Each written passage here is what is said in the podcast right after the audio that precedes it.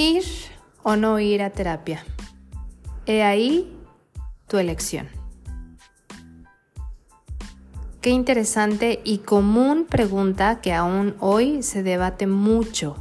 Y lo más importante y curioso es que aún en siglo XXI nos debatimos nosotros mismos en tratar de elegir. ¿Cómo están todos? Me da muchísimo gusto volver a saludarlos a través de este episodio número 8, donde justamente hablaremos de por qué de pronto elegimos ir a terapia, cuáles son las razones que nos motivan dentro, que es, es, un mundo de elecciones, pero me gustaría hablar un poquito de ello y la importancia de elegir ir a terapia, así como también de forma interesante y curiosa que en pleno siglo XXI aún la elección de no ir a terapia depende mucho de tabúes y de otras tantas cosas.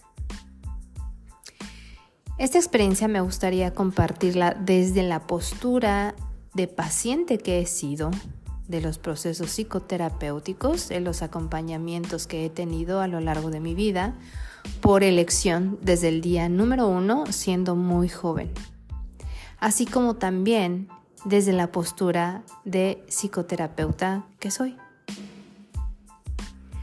En algún episodio eh, compartí con ustedes que desde muy pequeña, ahora de grande lo entiendo, y cuando comencé a concientizar más acerca de mi salud emocional y a cuestionarme qué sucedía realmente. Eh, he tenido un largo camino trabajando con la depresión. Desde muy joven, en lo que son mis años 20, en la década de mis 20, eh, tomé la decisión a través de un, después de un suceso muy importante en mi vida, un evento importante, decido tomar terapia por primera vez. Tenía yo más o menos idea de qué trataba, puesto que varias personas a mi alrededor, amigos, conocidos, pues me habían comentado de esta experiencia que habían tenido. Entonces, una de las tantas respuestas y salidas y cuestiones que yo trataba de hacer para resolver esta situación de sentirme triste todo el tiempo y que realmente ya perjudicaba mi vida porque realmente mermaba mis actividades, mis rutinas y el hecho de no poder dormir me llevaron a tomar la decisión de ir a terapia. Y no saben, de verdad, cómo lo agradecí en ese momento. Se abrió un mundo de posibilidades frente a mí. A pesar de que tenía idea de qué trataba, eh, ir a terapia y como eh, podía hacer una sesión. Aún así yo llegué con estos cuestionamientos en la cabeza de cómo sería, cómo se llevaría a cabo, qué diría yo, con qué comenzaría, me preguntaría el terapeuta, el psicólogo, o yo diría, o por dónde tenía que empezar. Estas son muchas de las preguntas o de las más, eh, digamos, comunes preguntas que nos hacemos como candidatos a paciente a tomar terapia con un psicólogo cuando desconocemos de qué va el proceso. Y siempre es, bueno, ¿y qué voy a decir? ¿no? ¿Y cómo voy a comenzar? Definitivamente cuando uno llega y se sienta frente al terapeuta en el consultorio, fluye, todo fluye. Y de momento es tal, tal lo que de pronto nos rebasa. Traemos nuestro, nuestra bolsa, por decir así, nuestro costal lleno de tantas cosas y tantas emociones que de pronto no sabemos ni ponerles nombre, ni si tienen pies ni cabeza, que el primer impulso que sentimos es hablar. Claro, hay personas a las que es un poco más complicado poder abrirse o expresarse y sobre todo de pronto cuando tienen esta idea de ¿por qué voy a compartir mis cosas tan personales con un desconocido? Pues precisamente ahí radica la importancia de hablarlos con un desconocido, y digo entre comillas, porque efectivamente el terapeuta, pues de primera instancia pasa de ser un desconocido a, ser alguien que te va a llevar de la mano en este camino, que te va a ir. Yo siempre les comento a mis pacientes, yo seré como tu lámpara de minero. Esta lámpara que va en el casco, sobre la cabeza, a la altura de la frente, donde te va iluminando el camino donde te va guiando, donde te va diciendo, oye, mira, ¿por qué no volteas de este lado? ¿Ya le echaste un ojo a este cajón, a esta situación? ¿Ya repasaste esta historia, esta pregunta? No pierdas de vista esto. Y es justamente como comienza a fluir la relación paciente-psicólogo, paciente-terapeuta. Y cuando menos te lo esperes, volviendo a la postura de paciente que he sido, comienzas a hablar y comienzas a fluir. Y uno de los primeros beneficios que yo recuerdo que sentí en mi primer sesión y que incluso puedo decir que a pesar de que pasa el tiempo y de pronto dejaba, no dejaba la terapia porque sí, sino que ya era momento de, de concluir mi proceso. Y cuando pasa el tiempo y decido retomarlo, y nuevamente llegar esas primeras veces es volver a fluir.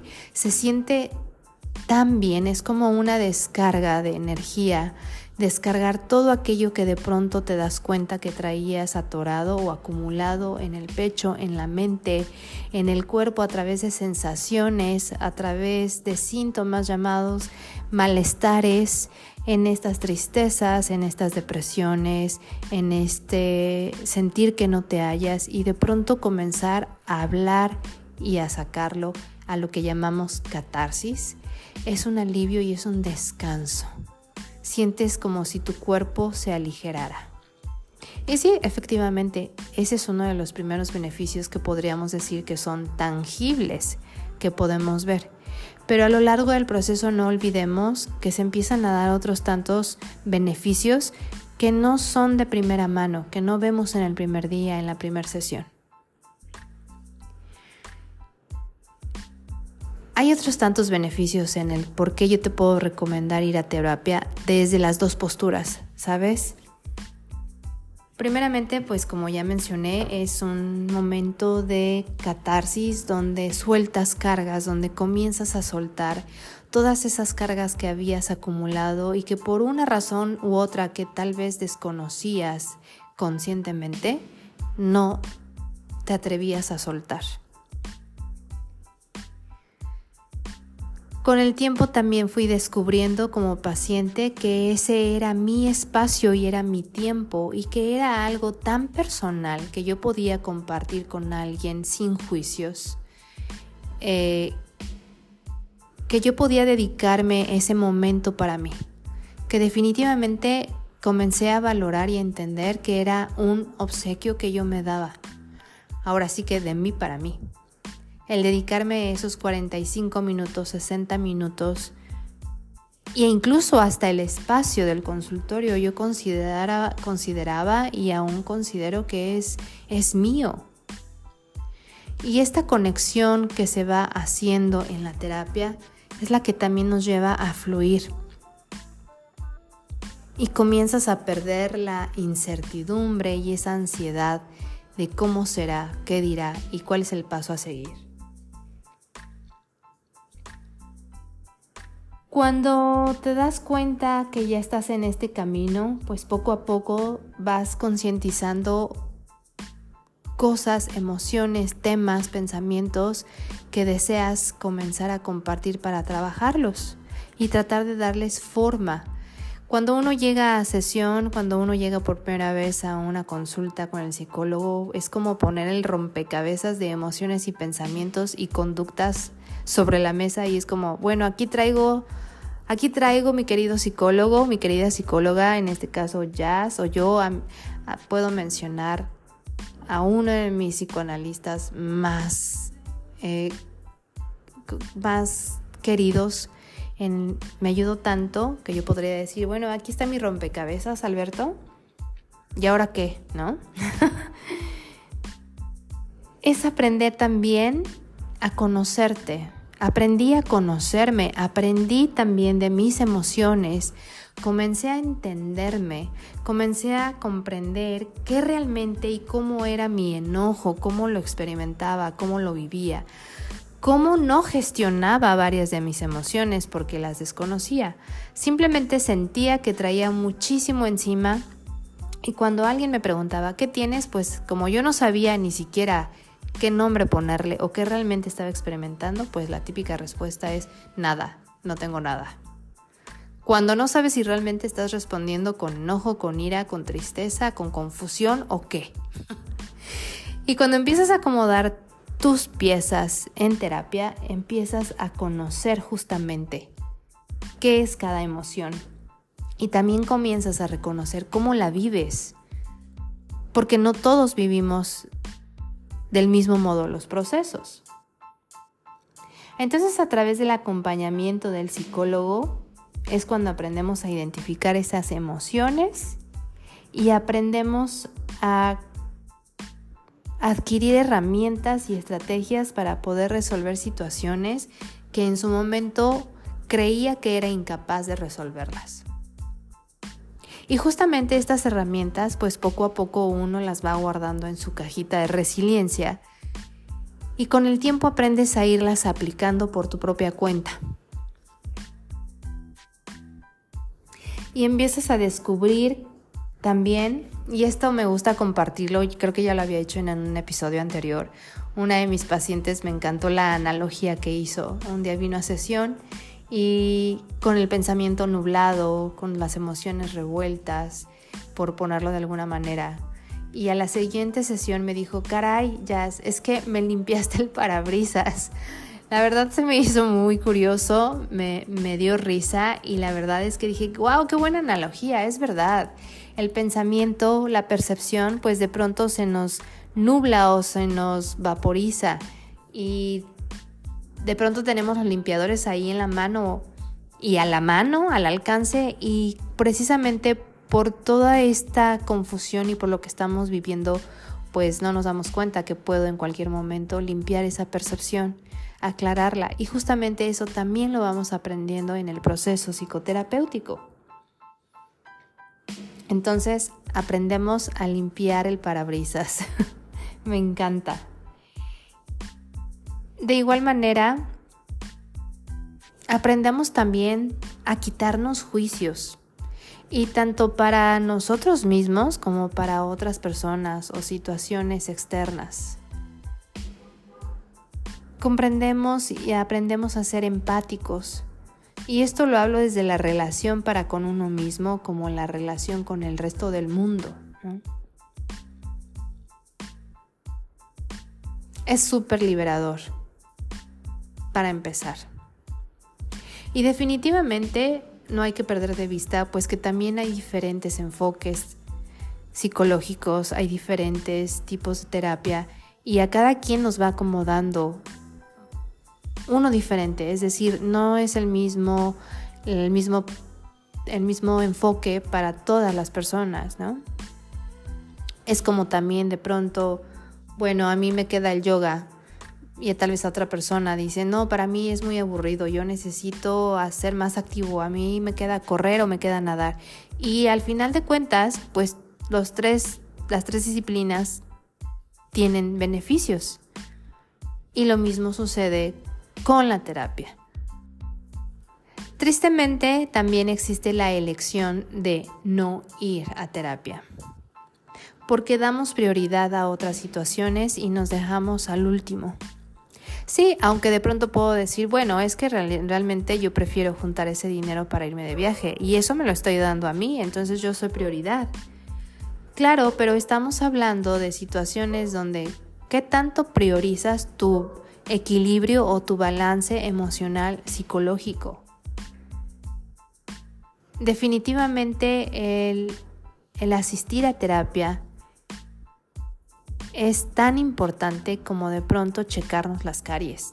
Siempre lo he dicho y de igual manera reitero, todas las visitas a cualquier especialidad médica deberían de ser preventivas y no esperar hasta que llegamos en crisis, muy enfermos, con dolor o a punto de que se reviente una tripa. Pero también es cuestión de irnos haciendo un hábito y una pues cultura de prevención. ¿Qué de pronto nos lleva a resistirnos a ir a terapia? Pues justamente esta parte de las resistencias. Todo aquello a lo que de pronto me genera incertidumbre y me genera miedo. De pronto es complicado el llegar, sentarme y escucharme. Ese es otro de los beneficios, que a través de mi propio diálogo, a través de mi propia expresión, de mis emociones y mis ideas, me voy dando cuenta tanto de cosas que, que son dolorosas y que tenía muy ocultas o muy guardadas en la profundidad de mi ser, de mi mente, pero que realmente vienen repercutiendo en cadena con muchas otras cosas. Así como también puedo aprender a escuchar y darme cuenta que hay situaciones que realmente son muy buenas y que no me había dado la oportunidad de enfocarme o voltear a verlas. Entonces, es difícil en un momento dado, claro, de momento puede ser doloroso el tener que, sacudir esos cajones que decidí cancelar, guardar, clausurar hace muchos años por las razones que hayan sido.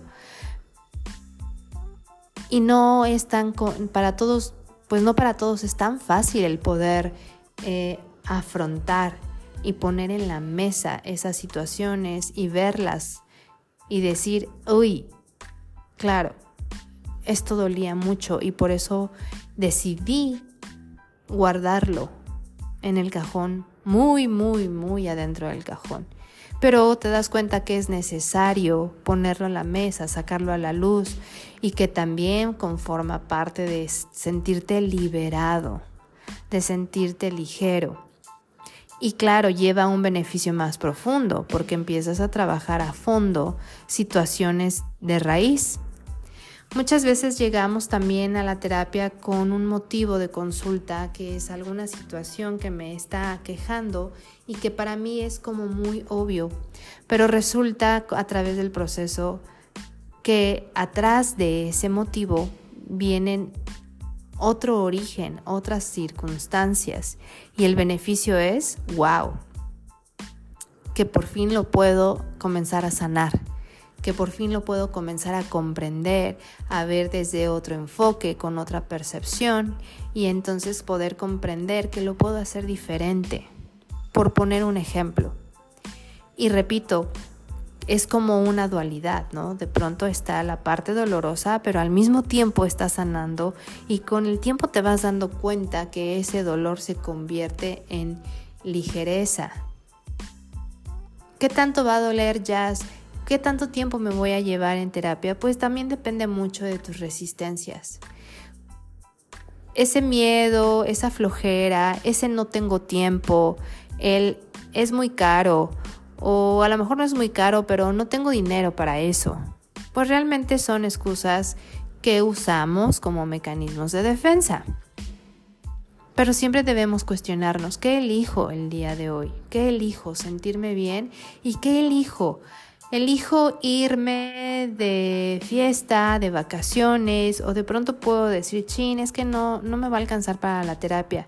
Pero de pronto llega alguien y te dice, oye, vámonos a echar unos ricos tacos con unos buenos tequilas. Y al final te das cuenta que vienes pagando casi lo mismo, o a veces hasta más, y mágicamente para esas cosas sí podemos cubrirlas pero ¿por qué no puedo cubrir algo que es realmente para mi propio beneficio? Pues porque detrás de eso existen resistencias y existen miedos. Pero créeme que el resultado, los beneficios, todo aquello que se va aprendiendo, que sobre todo es a gestionar mis emociones y yo siempre les digo, cuando uno llega a terapia es reconocerse. Recuerda que la palabra reconocer es volverte a conocer y es darte una oportunidad de crear una conciencia de que tú eres importante y que nadie más va a ver por ti como realmente lo mereces y como tú te puedes dar esa oportunidad de cuidarte y de salir adelante. Claro que hay muchas otras alternativas, claro que las hay, pero recuerda que otras muchas alternativas pueden ser solamente momentáneas. Otras tantas pueden ser un espejismo. Realmente en un proceso psicoterapéutico estás dándote la oportunidad de trabajar a fondo, de raíz, desde el origen, para justamente no ir cargando a través de los años ese costal invisible que no lo veo entre mis manos, pero cómo lo siento en mi espalda, en mi cuerpo, en mi pecho, y que poco a poco se van haciendo muchos síntomas. Claro que son muchísimos temas, muchísimas cosas las que se pueden tratar en terapia. Estoy hablando a manera general, pero sí te puedo decir que la salud emocional, la salud mental es prioridad y que de ahí parten muchas otras cuestiones de la salud física y que de ahí puede repercutir o puede, y repercutir me refiero tener, eh, eh, tener, mm, ¿cómo se dice? Tener situaciones, tener resultados en, en mi vida, en muchas áreas de mi vida, desde lo laboral, escolar, las relaciones, siempre y cuando mi salud esté mental, emocional, tratar de equilibrarla lo más posible. Tanto si está, si estoy mal, tanto si lo trabajo, tanto si lo resuelvo, por supuesto que todo eso va a tener un reflejo, un resultado en mi exterior. Entonces dime si no vale la pena. Dime si no es importante y de suma relevancia el ver por ti y priorizar, priorizar, perdón, tu salud mental, tu salud emocional. Yo lo aprendí. Desde el momento en que aprendí a manejar la tristeza y que me permitió ser funcional nuevamente y de ahí partir a otras situaciones que conscientemente no sabía que tenía y que comienzo a solucionar, híjole, la verdad es que es algo que yo agradezco tanto, tanto de verdad. Agradezco a mi propio ser el haberme llevado a terapia, el haberme dado esa oportunidad de aprender a ser yo mi propia prioridad. Y que de pronto no te creas, ¿no? También de pronto cogeo y de pronto lo olvido y de pronto me empiezo a dejar a un lado, pero siempre regreso al camino. Siempre tenemos la oportunidad. Y en especial yo agradezco a los terapeutas, a los psicólogos que me han atendido, que me han dado la oportunidad de trabajar con ellos, de guiarme. Porque parte de lo que soy ahora pues también es gracias a ese apoyo. Y también puedo decirte como terapeuta que de igual manera vale muchísimo la pena Muchas de las decisiones que yo tomé de ser terapeuta es justamente porque como paciente yo vi los resultados, los beneficios que principalmente son, yo le, yo le llamo tan amorosos, aunque de pronto uno puede ser, puede sentirlo como rudo y de pronto uno puede unos días detestar a su psicólogo y otros días puede salir amándolo y otros días incluso pueden haber sesiones divertidas, ¿no? Y otras sesiones de mucho llanto. Claro que vamos a pasar por una montaña rusa de emociones, pero es perfectamente normal. Y claro que todos esos procesos, cuando yo los fui viviendo como paciente y fui entendiendo, es mucho de lo que también me llevó, parte de las razones por las que me llevó a decidir a estudiar psicología. Entonces te puedo decir, como esa personita que ha estado en el diván, que es muy benéfico y merece muchísimo la pena. Y que sobre todo aprendí a ser yo mi prioridad y a dedicarme esos espacios y ese tiempo que tienen muchísima riqueza dentro de ese consultorio, dentro de ese proceso, dentro de ese llanto y tantos Kleenex, pero también risas y que también como psicoterapeuta te puedo decir y aconsejar, date la oportunidad de aprender a priorizarte. Nadie más puede ver por nosotros mismos más que nosotros mismos. Porque de igual manera, siempre va a haber gente que se interese en nosotros y que nos cuide y que nos quiera apoyar. Pero si nosotros decidimos no hacer nada, pues entonces, ¿cómo nos pueden ayudar? Entonces, ir a terapia o no ir a terapia, esa es tu elección.